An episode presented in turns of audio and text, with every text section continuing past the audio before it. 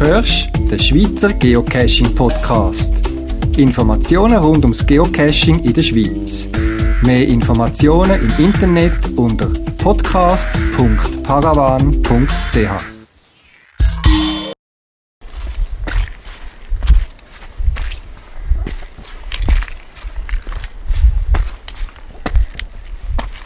Willkommen zum 28. Schweizer Geocaching Podcast vom Oktober 2012.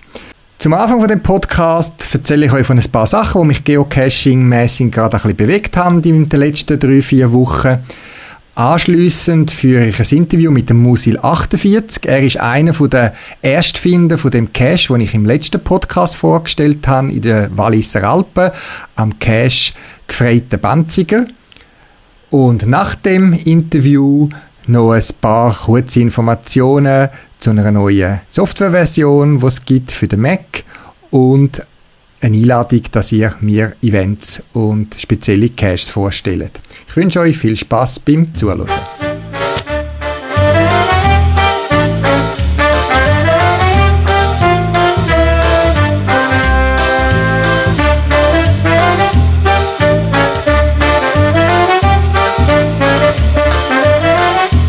Podcast erscheint in gegen Ende Monat, nicht sonst wie üblich so irgendwie im Lauf mit drin.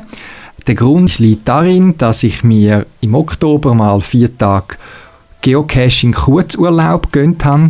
Das heißt, es verlängertes Wochenende, wo ich in Ostdeutschland in der Gegend von Dresden, Leipzig verbracht habe, um dort irgendwie acht Cache zu finden.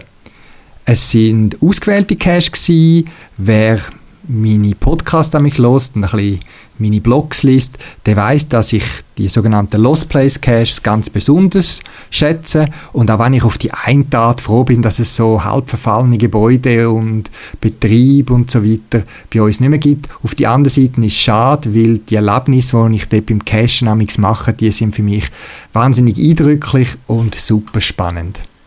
Meine persönliche Definition von einem guten Cache ist ja einer, der einen speziellen Ort zeigt, den ich vielleicht sonst nie gar nie gesehen hätte, wo eine spezielle Geschichte oder ein spezielles Rätsel dahinter steckt, das außergewöhnlich ist, oder wo eine spezielle Finalbox hat oder tolle Zwischenstationen und so weiter. Und die Caches, die wir dort ausgewählt haben, die haben eben alles geboten.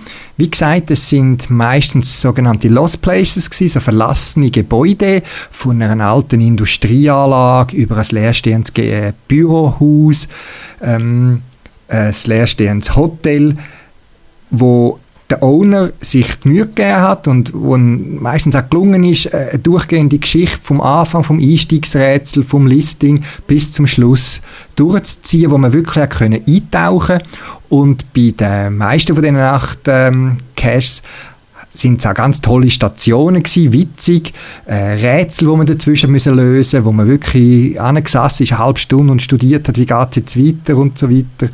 Ähm, äh, Stationen, wo man rangekommen ist, wo irgendeine technische Spielerei dahinter gesteckt ist, wo einem ein Lächeln auf das Gesicht zaubert hat und man nur können staunen ab der Originalität und vom Witz vom Owner.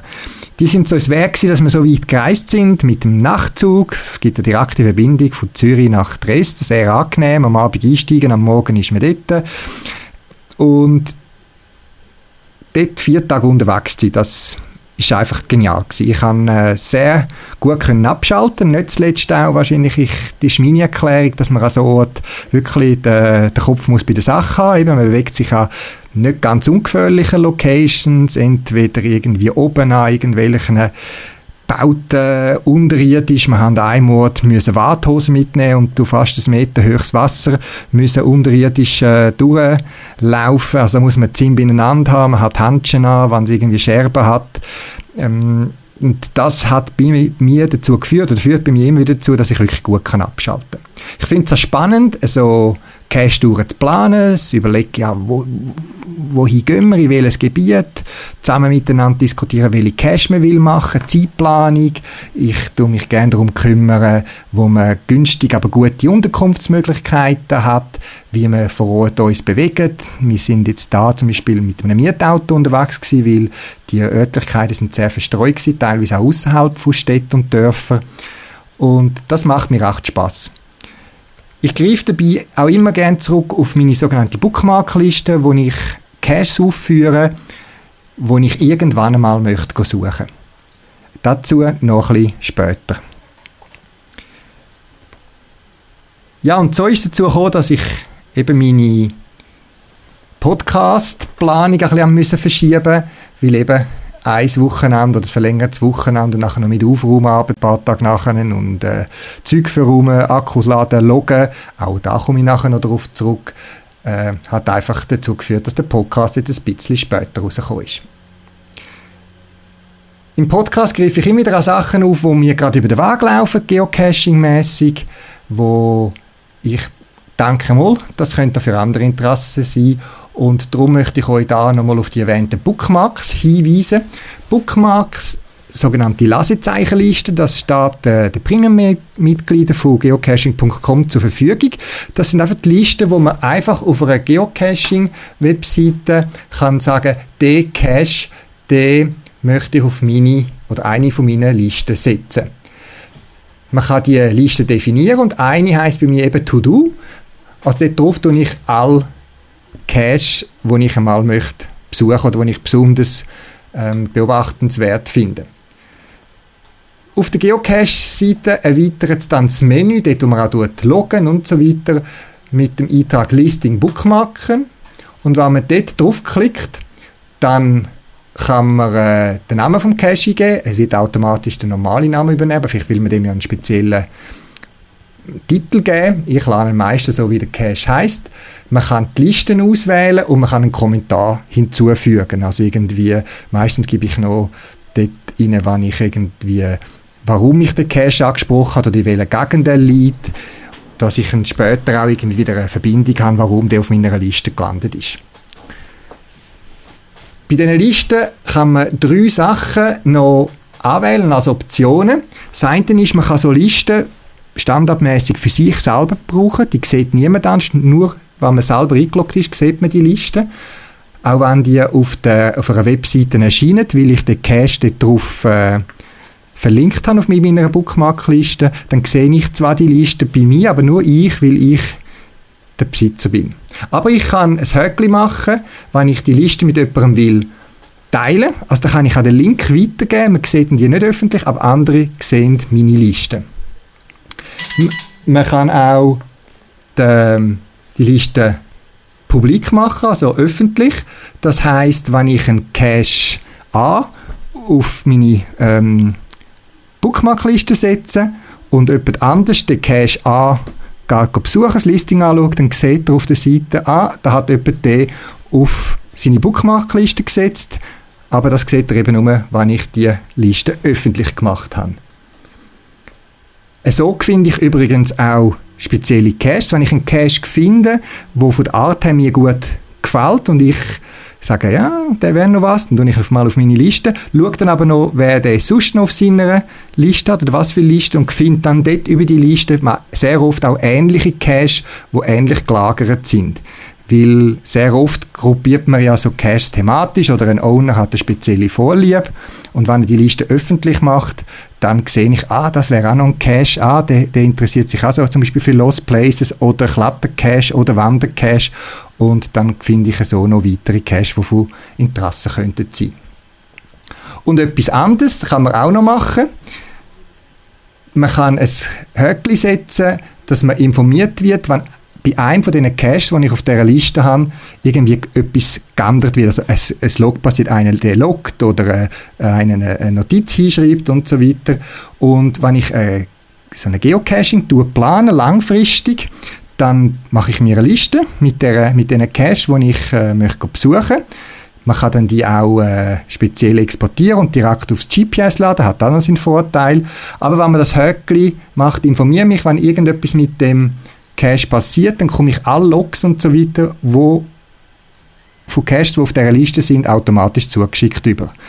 Das ist in unserem Fall jetzt sehr hilfreich gewesen. Wir haben das schon auf Monate ausgeplant, wann wir wollen, da nach Ostdeutschland gehen und in der Zwischenzeit, seit wir angefangen haben zu planen, habe ich dann eben leiden müssen, dass zum Beispiel einer von den Top Caches, wo einer der Hauptauslöser sind, dass wir haben wollen nach Ostdeutschland gehen, nochmal, nach, wir sind ja vor zwei Jahren, bin ich schon mal da gewesen, äh, in der Zwischenzeit geschlossen worden ist. Und so ist man natürlich laufend informiert, was mit diesen Caches geht, wo man möchte ähm, besuchen.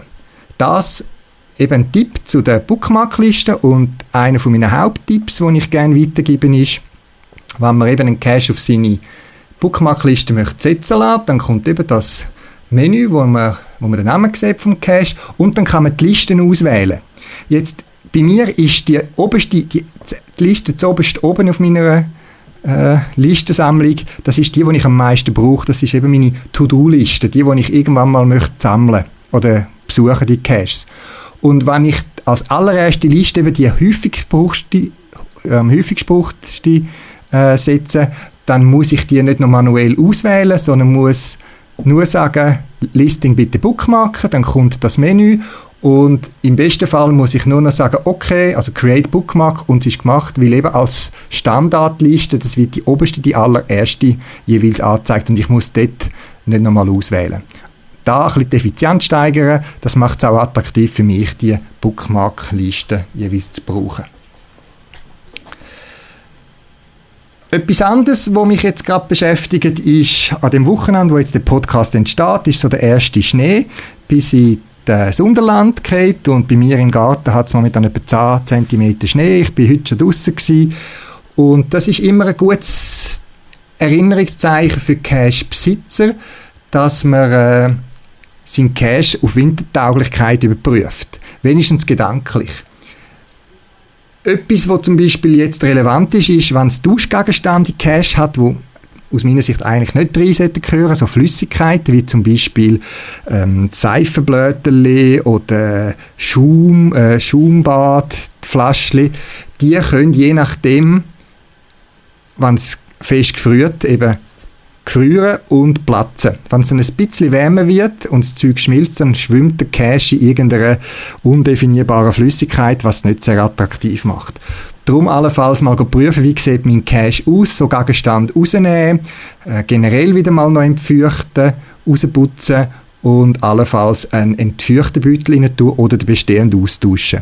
Das Gute bei diesen Silikagel-Säckchen, die meisten, nicht alle, die meisten kann man auskochen, in Anführungszeichen. Es ist kein Kochen, man muss es auf 80 Grad erwärmen im Backofen, äh, bewach, ein bisschen bewachen während der Zeit, nicht, dass da irgendetwas Feuer fängt. Das sollte aber bei 80 Grad nicht der Fall sein. Und wenn man die 10, 15 Minuten, zum Beispiel nachdem man die erste Weihnachtsgutzli gebacken hat und mit der Restwärme äh, noch der Ofen warm ist, dann kann ich die nach dem Abkühlen rausnehmen, in ein luftdichtes Mini-Gripsäckchen tun. Ich tue es meistens in zwei, dass es wirklich dicht ist und habe gerade wieder parat zum Austauschen. Ich habe also immer Wechselset von diesen entführten Beuteln greifbar. Und wenn ihr euch gerade um euer Cash kümmert, auch noch aktuelle Tipps, so Begebenheiten, die ich so im Internet gefunden habe. Ähm, beschriftet doch bitte eure Geocaches. Ein Grund, und jetzt gibt es eben in, in Europa, nicht nur in den USA, Fall, wo eben so Caches gemeldet werden, wie sich Leute irgendwie auffällig verhalten. Das sind eben Geocacher. Und auch wenn die meisten Leute eigentlich mit ein bisschen nachdenken, könnte auf die Idee kommen, dass kein Terrorist auf die Idee kommt, irgendwo in einer Waldlichtung auf einem Hochsitz oben eine Bombe zu platzieren. So einen Fall hat es gegeben, gerade in der letzten, glaube ich, in Deutschland. Schreibt euch Cache doch aussen deutlich und wattenfest an, dass das ein Geocache ist. Äh, das schreiben vielleicht dick drauf Teil eines Spiels, schreiben die Kontaktmöglichkeit an, ein E-Mail oder eine Handynummer oder was auch immer. Und dann etwas, wo viel mir vielleicht nicht immer daran danken, wenn wir noch Geocache draufschreiben, dann äh, ist das heute leider fast zu wenig. Also man müsste wirklich auch mehr darauf achten, dass die Plattform, wo der Cache gelistet ist, auch drauf steht. Also zum Beispiel äh, geocaching.com oder also zusammen mit dem Geocaching-Code aber es gibt ja noch andere Plattformen und je nachdem, wo ihr euer Cache gelistet habt, zum Beispiel opencaching.de oder opencaching.com, auch wenn es dort nicht viel Cache hat oder viel, viel weniger als bei geocaching.com, es kann ja sein, dass das unterschiedlich ist. Es hat schon Verwechslungen gegeben, wo einer einen Cache gefunden hat und dann sich gemeldet hat, hey, warum ist der Cache nicht gelistet? Und dann hat der Owner müssen sagen, wenn man, äh, sorry, da, das ist nicht mein Cache oder ich kann den Cache nicht. Und dann ist er einer gewesen, der bei einer anderen Plattform gelistet war. Und neben der bekannten typischen Geocaching-Plattformen wie geocaching.com oder opencaching.de oder .com gibt es auch im französischsprachigen Raum die sogenannten CISTES. Ähm, das ist etwas ähnliches wie geocaching.com. Ich habe nicht genau auf die Schnelle herausgefunden, wie es im Detail funktioniert. Ich glaube, es funktioniert ohne äh, Koordinaten, sondern mehr versteckt etwas, beschreibt, was es ist und kann dann dort hingehen. Aber es hat auch in der Schweiz schon Verwechslungen gegeben, dass Leute das Gefühl haben, sie haben einen Geocache gefunden. In Bellinzona weiß ich, dass das zum Beispiel der Fall war. In Castello, also dort im Schloss, im ehemaligen Schloss in der Festung rein, dass ein paar Meter neben einem Geocache ein Ziste liegt und weil die eben nicht sauber gekennzeichnet sind, haben dann die Leute quasi den falschen Cache gelockt oder gefunden noch spannend, ähm, ich tue dann auch den Link auf meine Podcast-Webseite podcast.paravan.ch. In der Schweiz sind aktuell jetzt, ähm, Oktober 2012, etwa 5600 Caches gelistet. Die meisten davon im Kanton Watt, Genf, Jura, also in der französischsprachigen Schweiz, aber es gibt auch solche in der Deutschschweiz. Also die Verwechslung ist nicht ausgeschlossen, zumal man ja äh, vielleicht auf die gleiche Idee kommt, an einem tollen Ort einen Cache zu verstecken. Also, kurz und gut, nochmal Zusammenfassung, schreibt eure Caches aussen gut sichtbar an, dass sie keine Fehlalarm oder Fehlinterpretationen zulassen und schreibt auch daran, was für ein Cache ist, von was für einer Plattform und idealerweise auch der geocaching.com äh, geht, wo ja mit GC anfängt. Etwas anderes, wenn man meine Logs anschaut, wenn ich meine Logs anschaue, wo ich jetzt zum Beispiel von den Dresden Magdeburg-Ferien geschrieben haben, dann sind das sicher kein Roman, aber es sind längere, ausführliche äh, Logs. Dann auch wir beim Geocaching.com äh, sind von einer «Es muss alles gratis sein» Mentalität betroffen. Wir sind nicht die einzigen. Andere Communities oder Sachen im, äh, auch im Geschäftsbereich gibt es, die von dem nicht verschont sind, dass die Leute immer das Gefühl haben, ja, man kann sich einfach bedienen. Schöne beim Geocaching ist ja, dass es wirklich ohne Geld geht. Man muss nicht zahlen zum Geocachen, wenn man nicht Premium-Mitglied sein außer das GPS oder das Smartphone braucht man nicht viel dazu. Aber man sollte sich bewusst sein oder äh, mal überlegen, was die Motivation ist von einem Cacher, einen Cache für andere zu verstecken. Persönlich, bei mir ist es so, dass ich der Community etwas zurückgeben möchte äh, für tolle Erlebnisse, die ich beim Cash äh, dürfen machen und darum möchte ich mich mit tollen Cash revanchieren. Es ist aber so, dass äh, die Motivation, also der Lohn für mich sind auch tolle Logs, äh, wenn ich sehe, was die Leute erlebt haben oder manchmal auch Verbesserungsvorschlag schreiben oder etwas, was sie nicht gefunden haben. Darum motiviere ich euch, schreibt doch in die Logs rein, was ihr erlebt habt und ich persönlich handhabe das so, dass ich äh, versuche, meine Erlebnisse bei dem Cache in ein einfaches Login zu packen und es ergibt sich, dass ein Cache vielleicht einmal nicht so optimal ist oder mich nicht so angesprochen hat, auch dann versuche ich das äh, in ein Log zu fassen, wo mehr als zwei, drei Wörter hat. Aber die Tendenz ist schon so, dass die für mich persönlich, ich tue das immer so sagen, für mich persönlich gute Caches kommen mir tendenziell längere Logs über als irgendwelche Caches, wo ich drüber stolpern oder irgendwie, wo mich enttäuscht haben oder nichts besonders sind, die fallen kürzer aus, aber auch ich versuche mich äh, dort äh, mit dem, mindestens einem Sätzchen und nicht einfach das TFC oder das Danke oder schnell gefunden zu revanchieren.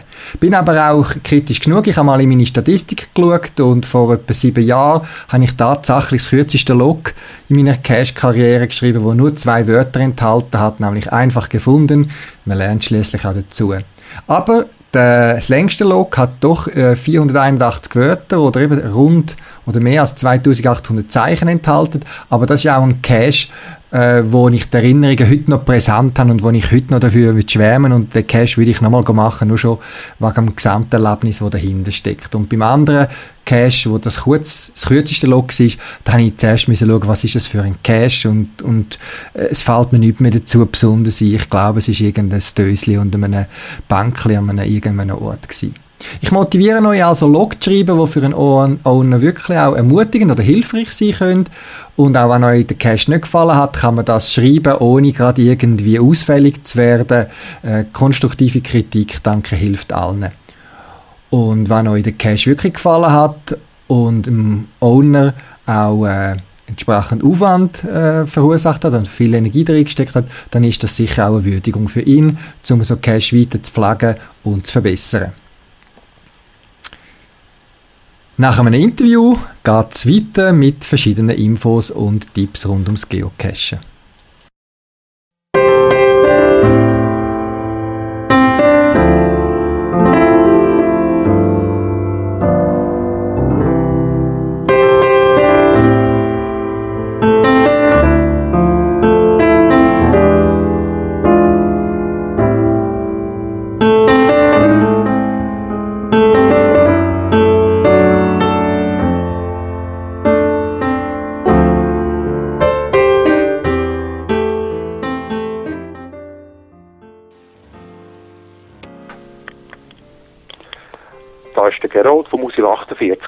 Ja, Sally Gerold. Du bist unter dem Cacher-Namen Musil48 als Geocacher unterwegs. Bist du allein oder gehört zum Musil48 noch jemand anders? Ich bin zeitweise allein unterwegs. Vor allem, wenn die Caches in einer Velodistanz, das ist etwa sag mal, 20 Kilometer von uns entfernt sind, bin ich häufig alleine mit dem Velo unterwegs. Aber bei den anderen bin ich etwa die oder meistens dann mit meiner Frau unterwegs. Hin und wieder auch, wenn es ganz spezielle Sachen sind, dann kommt mein jüngerer Sohn mit. Gut, also einzeln oder im Team. Verrätst du uns, woher du jemanden kommst? Wir kommen nachher noch aufs Bintal zu reden, wo du öfters bist, aber du wohnst nicht im Bintal. Nein, ich wohne im Freiamt, in der Nähe von Muri. Ja. Okay. Gut, also relativ auch in der Nähe von mir. Ja, ich habe dich kontaktiert, der Zufall will es, dass wir in der Nähe sind, aber das ist nicht der Hauptausschlag gewesen, sondern in meinem letzten Podcast habe ich den Cash gefreiten Banziger, wo ähm, auf, einer, auf einem Berg oben in der Nähe vom Bintal versteckt worden ist und ich habe dort erwähnt, dass ich versuche, einen von der ersten finden, dann zu interviewen und das bist du gewesen. Äh, wie hast du von dem Cash erfahren? Er liegt ja auf einem Berg im Bintal ähm, im Wallis und äh, nicht gerade von deiner Haustür im Freiamt. Das ist richtig. Wir sind aber relativ häufig im Bintal äh, wohnhaft. Also das heißt, wir haben dort ein Haus seit äh, mehr als 20 Jahren und verbringen viel Zeit dort im Bintal. Und wir sind um äh, Mitte September rum sind wir wegen dem Alpabzug tätig. Ich werde vielleicht später noch etwas darüber sagen, warum wir dort äh, ins Pintal gegangen sind. Und da haben wir mal geschaut, was ob irgendetwas Neues aufgegangen ist. Und da haben wir äh, drei neue Caches gesehen, vom Zweirad und von der Spürnase. Haben aber auch gewusst, also wir haben, ich bin beschäftigt mit dem Alpabzug, also wir können jetzt an dem super Wochenende das nicht machen und haben aber uns entschlossen, äh, beim nächsten Mal, wo wir ins Bintal gehen, wenn wir dort drauf losgehen. Warum bist denn du öfters im Bintal? Hast du dort irgendwie fam familiäre Verbindungen? Kommst, also stammt deine Familie von dort? Oder was ist der Reiz, ins Bintal zu gehen?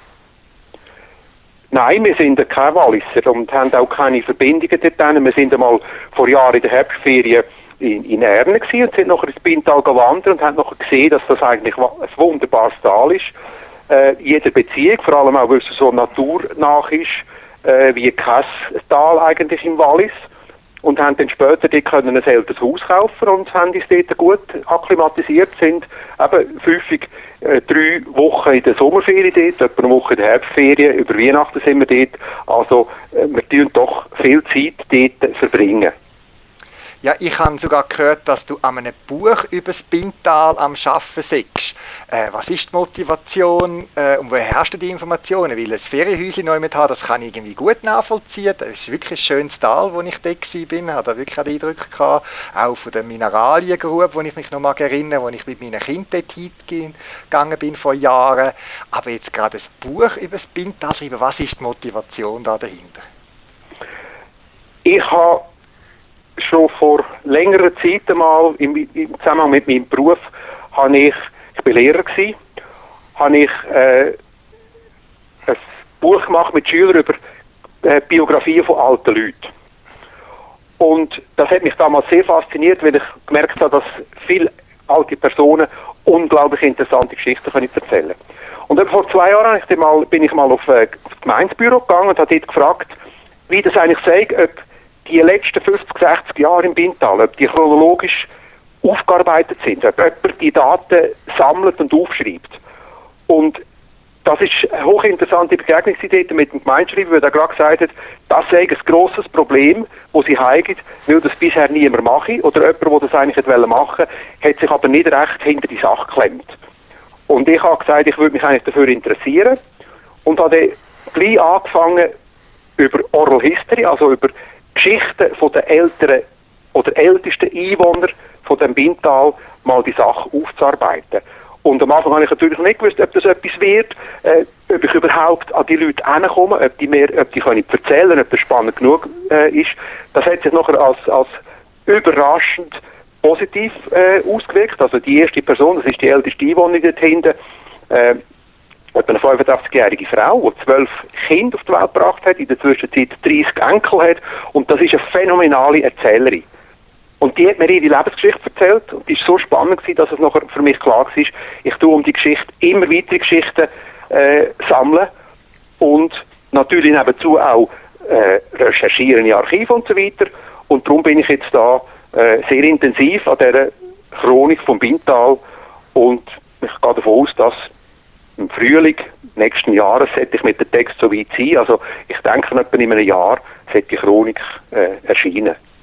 Ja, bin ich gespannt, weil eben, sobald man ja, das ist das, was mich am Geocachen begeistert, man kommt an Ort hin oder kommt an Geschichten an, wo man sonst nicht äh, kennenlernt. Und eben so, so Sachen, da bleibt mir dann das einfach immer gerade im Kopf hängen und äh, mal schauen, ob ich da mal einen Blick kann reinwerfen in die Chronik. Weil wir, du hast ja verschiedenste Caches im Bintal, also scheinbar haben euch das Bintal, der Zweirad, äh, die Spürnase 74 und du so ein bisschen wie aufteilt, also es ist, äh, sind praktisch alle Caches jetzt im Feuer und mir fällt da einer, glaube ich, von dir ähm, ein, die verlorene Brücke, die ziemlich ein ist. Und da muss ich, ich auch sagen, spannende, spannender Ort, spannende Geschichte. Aber wie kommt man an so einen Ort an? Ist das auch etwas, wo dir ähm, erzählt hat? Oder wie hast du zum Beispiel die verlorene Brücke da im Bintal? Wie bist du auf den Ort und die Geschichte dort äh, gestoßen? Das hat jetzt erstaunlicherweise wirklich mit der, mit der Chronik zu tun. Äh, ich bin natürlich auch, äh, habe natürlich auch ein Kapitel geschrieben über die Verkehrssituation in den letzten Jahrhunderten äh, ins Bintal. Und da ist ja zum Beispiel die Wingenschlucht ist eine Barriere gewesen über Jahrhunderte, als man fast in das Bintal gekommen ist. Und ich habe die alten Wege gesucht und bin dort du weißt ja, wo die verlorene Brücke denn, äh, wo, das, wo das ist. Und bin dort mal mit meiner Frau wirklich auf die alte Wagenstraße, die aus dem 18. Jahrhundert stammt, also aus, auf Überreste von der alten Wagenstraße gestoßen. Und von dort aus haben wir gesehen, dass da seltsamerweise für uns ein schmaler äh, Pfad durchabgeht in die Schlucht. Und zwar an einem Ort, wo wir uns nicht vorstellen, dass wir überhaupt in die Schlucht absteigen. Und da sind wir dort runtergegangen und haben dort das, was du auch siehst, gefunden, nämlich die Überreste von einer Brücke die uns vollkommen verblüfft hat. Vor allem, weil wir uns nicht können vorstellen warum was die Brücke jemals für eine Funktion können haben. Und ich habe natürlich nachher angefangen, umfragen, ältere Leute im Bintal und außerhalb, was ist mit dieser Brücke oder was ist mit der Reste von dieser Brücke, für was ist die mal, hat die mal dient. Und das Erstaunliche, praktisch niemand hat die Brücke kennt. Die, all die alten Binder kennen die Überreste nicht. Und da haben wir nachher einen Cache angelegt, und es ist ja, du hast es ja selber gesehen, du bist ja einer der Ersten, der versucht hat, wirklich eine Geschichte zu schreiben, eine Erklärung abzugeben, was diese Brücke könnte für eine Bedeutung haben. Gut, hier ist ein bisschen, hier ist ein bisschen meiner Fantasie entsprungen, da habe ich natürlich... Ja, das ist auch der Sinn. es geht ja darum, dass man dort Fantasiegeschichten schreibt und ich habe die Geschichte mit sehr großem äh, Spaß gelesen und äh, es ist ja so, ich habe ja dort auch geschrieben, man soll nicht über, über, über Pinot gehen, weil das gefährlich sei. Wir haben natürlich den Gegenhang tatsächlich untersucht. Und was wir gefunden haben, tut uns ziemlich äh, erklären, was mit dieser Brücke los ist. Übrigens auch dort liegen ja noch, liegen ja noch Sachen in dem Wasser innen. Genau, ja. Wo man auch nicht weiss, wo die herkommen. Also, äh, so Metallgegenstände. Ich möchte jetzt nicht mehr dazu sagen, du hast es ja gesehen. Ja, ja, ich habe es gesehen, ja. Und das ist auch äußerst, äußerst speziell, die Herkunft von denen zu. Ich gebe jetzt da gar nicht das Geheimnispreis, weil ich, wir sind, was die, den Sinn von der Brücke betrifft, wahrscheinlich auf der richtigen Spur, sind aber noch nicht ganz am Ziel. Und ich gehe immer noch davon aus, dass irgendwann jemand den Cash findet und vielleicht äh, das Lösende äh, selber findet. Also Geocachen zur Hilfe der historischen Aufarbeitung von ja. irgendwelchen Regionen, oder? Ja. Ganz ich, genau. Ja. Ganz ich, genau. ich, muss jetzt an dem Ort schon sagen, das hat mich schon wahnsinnig gereizt, eben auf die andere Seite von, der, von dem Fluss zu gehen, weil man sieht auch am Hang irgendwelche, ich weiß nicht, ob das Staggen sind oder irgendetwas Staggentritt. Man sieht dort noch irgendetwas und es hat mich also schon wahnsinnig angemacht, dort überzusteigen. Wir haben dann weiter müssen, aber äh, also, äh, ich bin da sehr gespannt, was dann du da noch rausfindest. Ja, jetzt, du hast äh, den Cache, es hat auch noch andere spannende Cache äh, im Bintal, es hat auch einen, einen kleinen Multicache, wo man äh, äh, in Wien selber ein bisschen das Dorf kennenlernt. Der ist dann, glaube ich, von der Spürnase 74. Ähm, so vom Gefühl her, einer sagt, mal, das macht mich jetzt an die Cache besuchen, kommt, sagen wir, aus der, aus der grossen Region Zürich, Bern, Basel, wo auch immer. Was würdest du jemandem empfehlen, wenn er jetzt sagt, ich gehe mal eine Cache-Tour machen ins Spintal und schaue mir das Spintal an, noch ein bisschen wandern. Was, wie viel Zeit muss man da einplanen? Also auf jeden Fall kann man im Bintal nicht wie an anderen Orten irgendwie 10 äh, bis 20 Caches an einem Tag machen. Da sind die Höhendifferenzen viel zu groß und das ist, es wäre schade, wenn man das einfach würde mit einem unheimlichen Tempo äh, durchmarschieren und möglichst viel abhaken. Also beispielsweise haben wir äh, so vier gemacht, wo der eine ist ein, ein äh, Mystery im, in Imfeld, dort hinten sind wir eigentlich, wenn jemand den macht, der weiss er noch Bescheid über den kleinen, schönen Weiler Imfeld. Und wenn man von dort weg aussteigt, äh, in Richtung Albrunpass, dann kann man nachher sukzessive einen um den anderen finden. Und dort ist es, ist es uns insbesondere darum gegangen, die speziellen Situationen, spezielle Naturplätze im Bintal zu zeigen. Also der eine ist zum Beispiel äh, Lerche 1, da führt einem zu den ältesten Lärchen im Bintal. Das ist ein über 500-jähriger Baum. Der Lerche 2 zu einem Baum, der seit Jahrzehnten noch steht, obwohl er tot ist. Und der Lerche 3 zum Beispiel dann, das ist allerdings ein Vierhalber, was der betrifft, da ist der an der Baumgrenze und ist trotzdem dort oben ein riesen, ein riesen Viech von einem Baum und dort haben wir auch einen versteckt. Also man kann nicht mit, also in kurzer Zeit viel Caches machen. Aber wenn man dort einen Tag, oder jetzt die, die ich jetzt aufgezählt habe, für die würde man einen halben Tag brauchen. Wenn jemand mit dem Mountainbike gut unterwegs ist, kann er die übrigens alle mit dem Mountainbike machen, dann ist man vielleicht drei Stunden unterwegs. Aber dann hat man nicht nur Caches eingesammelt, sondern hat eine ungewöhnliche Landschaft erfahren. Also das hat mich auch sehr angesprochen dort, wo ich mit dem Zweirad eben ihn zu dem äh, Cache begleitet habe oder ihm geholfen habe, den Cache auszulegen. Ähm, eben, dass äh, die, die schönen Gegend kennenlernen und eben, dort habe ich auch gesehen, man, man läuft ziemlich weit zu diesen Caches, was mir jetzt sehr entspricht, eben weil man kommt noch den Eindruck über von der Gegend und hat teilweise, also wir haben noch ein perfektes Panorama gehabt dort. Jetzt nochmal zurück auf den Cache, wo du als einer, einer der ersten gefunden hast, den gefreiten äh, Banzigen, das ist eine alte Bunkeranlage, wo wir auch keine Erklärung gefunden haben, wo ich auch recherchiert habe. Ich habe keine Ahnung, was das für eine Bedeutung hat. Ich weiß nicht, ob du da mehr weißt. Äh, was hat dich bei dem erwähnten Cache angesprochen? Ähm, dass du dort gesucht hast, weil man läuft doch, wenn nicht, zweieinhalb, drei Stunden auf vom Campingplatz, also dort, wo man irgendwie guten Einstieg findet. Mhm. Und äh, sind deine Erwartungen vom Listing her erfüllt worden oder haben die noch etwas Besonderes erlebt dabei? Also wir haben ja dort die, äh, der grosse Multi vom Zweirad da hast du glaube ich auch mitgeschafft, äh, wo ihr beide ausgeleitet habt, äh, Füchslein in den Bergen, oder? Nein, der, der bin ich nicht beteiligt gewesen, nein. Aber, der, ah, der, aber der Zweirad hat der gemacht? Ja, der Zweirad, ja. Genau, das ist ja ein, ein, einer, der jetzt wirklich extrem ist, was die Distanz und was die Höhendifferenz betrifft. Mhm. Und für uns, das ist für uns die grosse Herausforderung gewesen, den zu machen und den Herbst, weil wir gewusst haben, jetzt sind es fantastische Verhältnisse, äh, wenn es im frühen Herbst, also es ist noch sehr warm und es ist vor allem, hat nie einen Schnee, es ist sehr trocken. Und da hat der jüngere Sohn hat noch, ist noch einverstanden, dass wir äh, den, noch ins Bintal gehen und dann der grosse Multi miteinander machen. Und dann natürlich, da sind wir ja am, am äh, Benziger Cache vorbeikommen und dass wir dort auf, auf dem Weg von dem Multi den Benziger Cache, also die, den Stollen besuchen.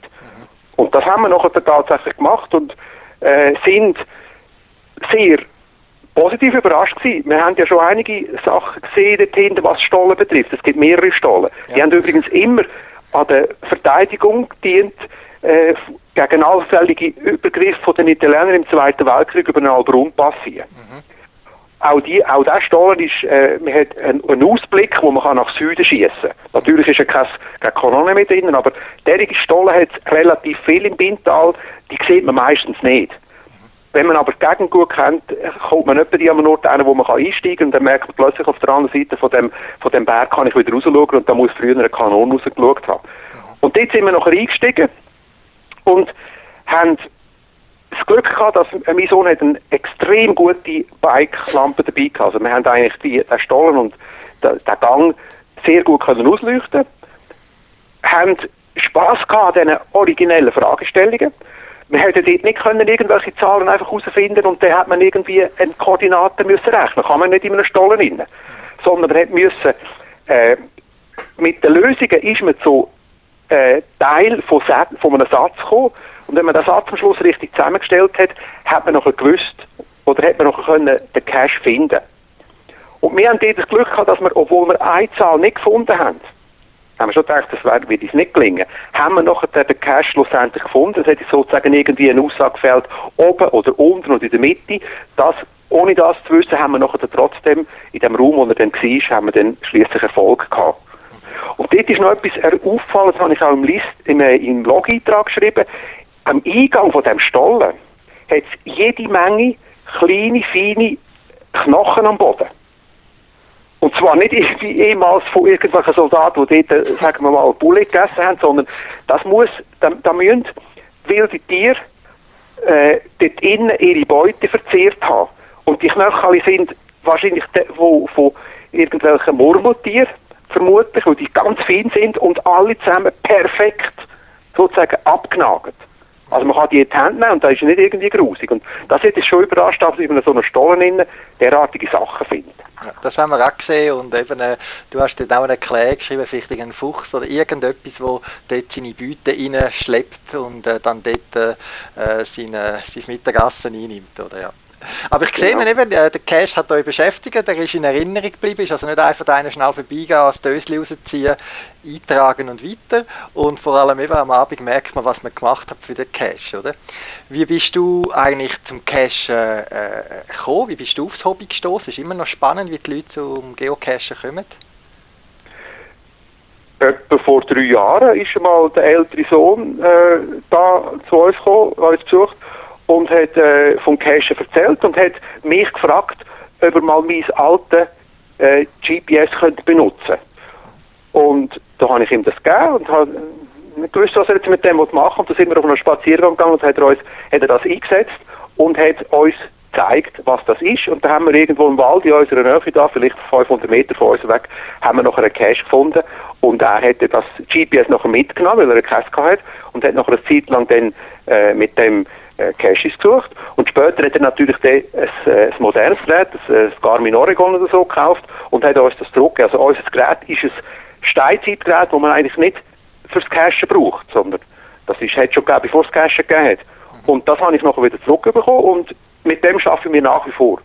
Also Darf wir mit Steinzeittechnik wir cachen. Und zwar ganz bewusst. Okay. Darf ich fragen, was, weißt du gerade das Modell auswendig? Es nimmt mich einfach Wunder, was, was ihr da mit den Geräten noch unterwegs sind. Wenn wir das überhaupt noch kennen. Ja, es ist natürlich schon ein, ein Garmin, aber ich muss mal schnell schauen, wo, das, wo, wo ich es habe. Also, ich habe das übrigens mal geschenkt bekommen von einem Kollegen, wo ich eine Velotour gemacht habe mit meinem älteren Bruder, meinem älteren Sohn nach durch den Iran mhm. hat er uns das Gerät geschenkt. Ich habe jetzt das in der Hand. Das ist ein Gerät, ja, das heißt einfach da, GPS 12. Garmin, okay, ja, gar ist gut. Ja, also ich weiß, wie es aussieht. Ich weiß, wie es aussieht. Ja, es ist ein älteres, aber ja. Älteres, okay. 10 ja, cm lang, also das ist eigentlich so eine Art wie ein Prügel, oder? Aber du findest scheinbar deine Caches auch so.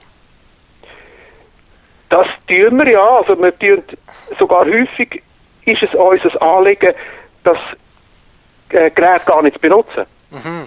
Letzte Woche sind wir zum Beispiel am Ort gewesen, wo wir eine Serie von etwa 15 Caches entlang gelaufen sind und die sind so ein bisschen gleichartig angelegt gewesen. und da haben wir noch gesagt, jetzt tun wir uns eine zusätzliche Herausforderung da drin äh, eröffnen, indem wir jeweils nur von einem Cache zum anderen Distanz mit dem äh, GPS feststellen und nachher GPS ausschalten und schauen, ob man es findet. Und wir haben, ja. also ein Drittel von diesen Caches haben wir tatsächlich gefunden, wir haben es nur noch für das gebraucht und das ist natürlich eine, äh, ein eine spezielle äh, Situation gewesen, dass wir dann ohne GPS dann die Sachen gefunden haben. Das machen wir etwa die. Okay. Eine spezielle Art zum Geocachen. Hast du spezielle Caches, die dich speziell ansprechen? Oder schaust du einfach gerade, wo du gerade unterwegs bist und dann schaust, was rum ist? Oder gibt es Caches, wo du ganz gezielt, die gefallen mir besonders oder irgendwie eine Art, die dich speziell anspricht?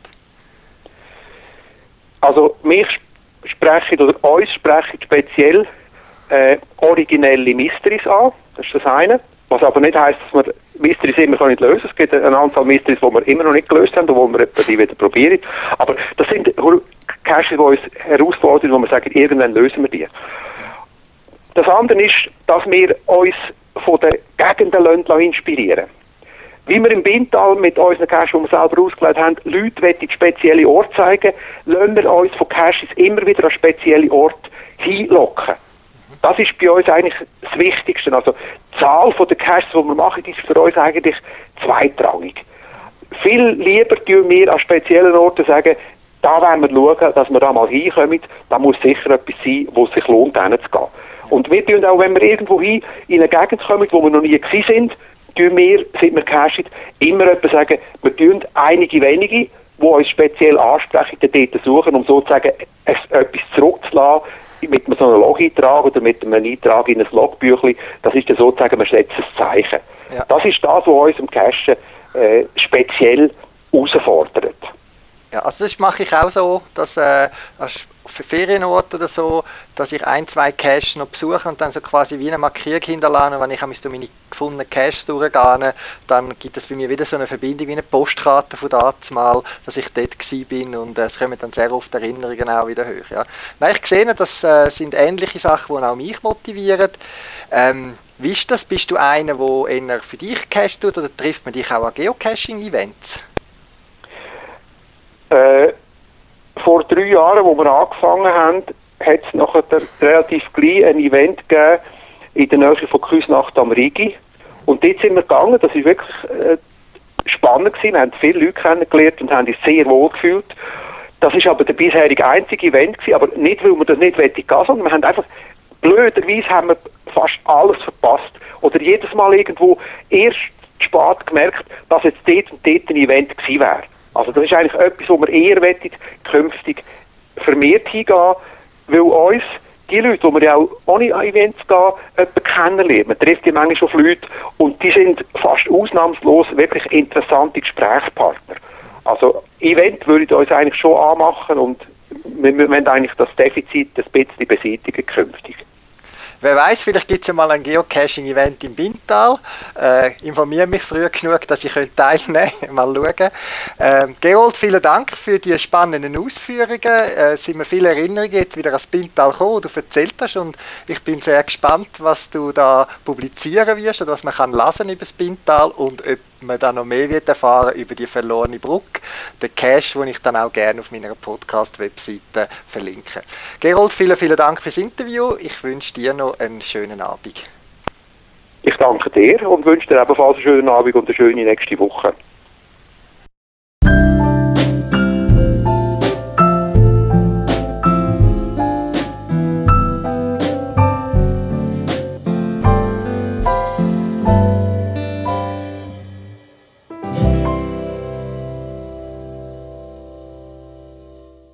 GSEC ist ein klassisches, weit verbreitetes Programm zur Verwaltung von Cache-Informationen.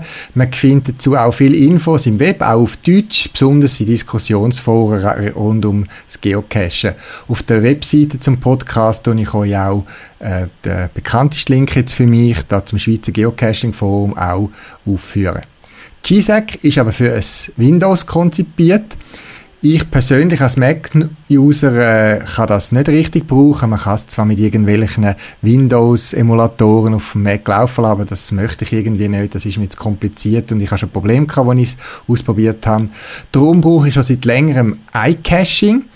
ähm, ein Programm speziell für den Mac geschrieben, wo wahrscheinlich ein bisschen weniger kann als GSAC, aber sehr einfach ist zum Bedienen. Ich habe nie ein Handbuch oder etwas müssen lesen. Ähm, Wann der Podcast erscheint, den ihr jetzt da hört, oder kurz nachher, wird die neueste Version von iCaching, die Version 3.5, zur Verfügung stehen, wo verschiedenste Neuerungen bringt, unter anderem eben auch eine Direktanbindung zu geocaching.com. Das heißt, vermutlich wird man immer müssen Pocket Queries abladen, um Cache-Informationen ins Programm hineinzubringen und das vereinfacht die Sache dann schon einfach.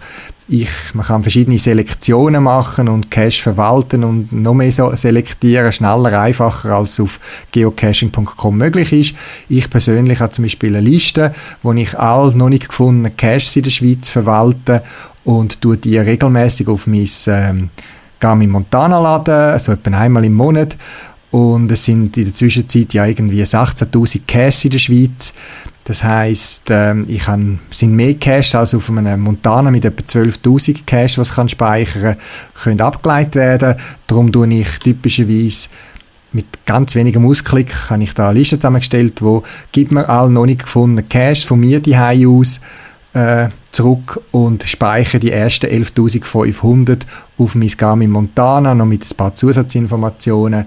Und so habe ich eine gute Bibliothek von Cache bei mir dabei und kann das GPS mal einfach spontan nehmen, wenn ich schneller muss verreisen oder am Morgen sehen, dass ich geschäftlich irgendwo unterwegs bin, dann packe ich das GPS mit und habe mal die wichtigsten Informationen mit dem GPS dabei.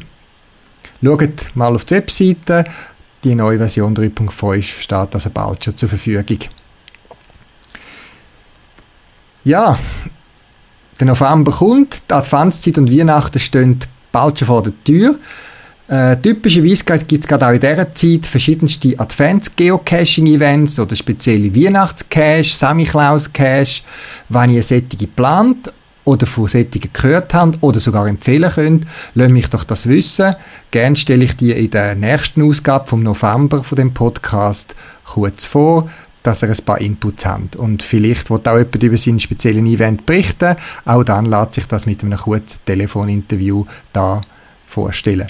Ihr könnt auf den Telefonbeantworter reden. Ich finde die Telefonnummer auf meiner Webseite podcast.paravan.ch. Das ist so ein Telefonbeantworter, der einfach immer läuft. Ich nehme dort nie persönlich ab, aber man kann, kann rund um die Tour kann man dort eine Nachricht hinterlassen. Bitte mit eurem Namen und allenfalls Kontaktdaten, dass ich euch kann kontaktieren Oder einfach ein E-Mail an mich schicken auf podcast.paravan.ch.